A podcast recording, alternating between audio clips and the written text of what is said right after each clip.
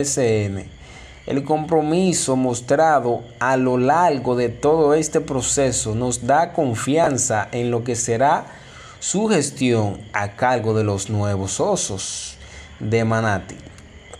Destacado Dalmau, historia, bueno, en el 2009 Gloria y Emilio Estefan se convirtieron en propietarios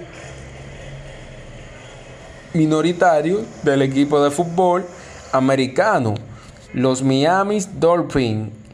Los Stefan son los primeros cubanos estadounidenses dueños de una franquicia de la NFL y uno de los pocos hispanos en toda la liga que gozan de esta distinción, ¿verdad? Una semana después, el salsero Mal Anthony también anunció su participación financiera en este